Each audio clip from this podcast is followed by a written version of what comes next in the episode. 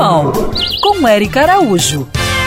Eu sou o Leandro, aqui do Rio de Janeiro. Eu tenho dois pugs, uma menina e um menino. Aí quando eu saio com eles para passear, eles geralmente ficam com a língua roxa. Eles têm dificuldade de respiração muito grande. Eu quero saber o que faço para ajudá-los. Oi, Leandro. Muita gente hoje cria essas raças de focinho achatado, como o pug, o bulldog. Então a sua dúvida vai ser importante para muita gente.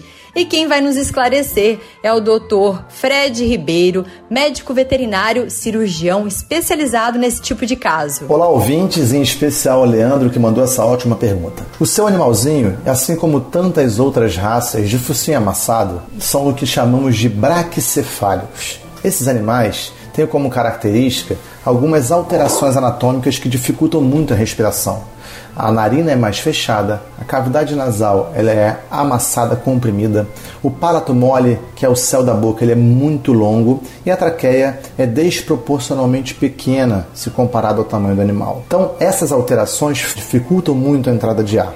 Para resolver isso, a gente tem duas cirurgias bem interessantes, muito eficientes, que é a rinoplastia, a abertura da narina, e a estafilectomia, que é a diminuição do palato mole. Em alguns lugares, eles fazem essa cirurgia a laser, que é uma, um avanço tremendo, visto que o laser diminui muito o tempo de cirurgia, a chance de hemorragia, a cicatrização é melhor e faz com que o seu animal tenha um ganho de capacidade respiratória da noite para o dia. Muito bom.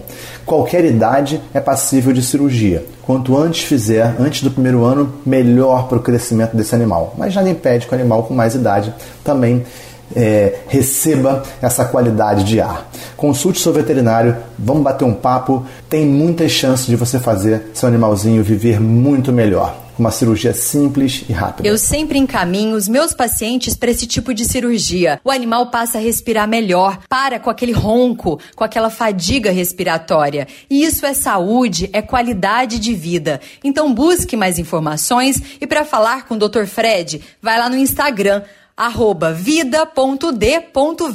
Siga essas pegadas e para saber mais sobre o mundo animal, se inscreve no meu canal do YouTube, Érica Bichos.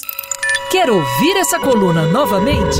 É só procurar nas plataformas de streaming de áudio. Conheça mais dos podcasts da Band News FM Rio.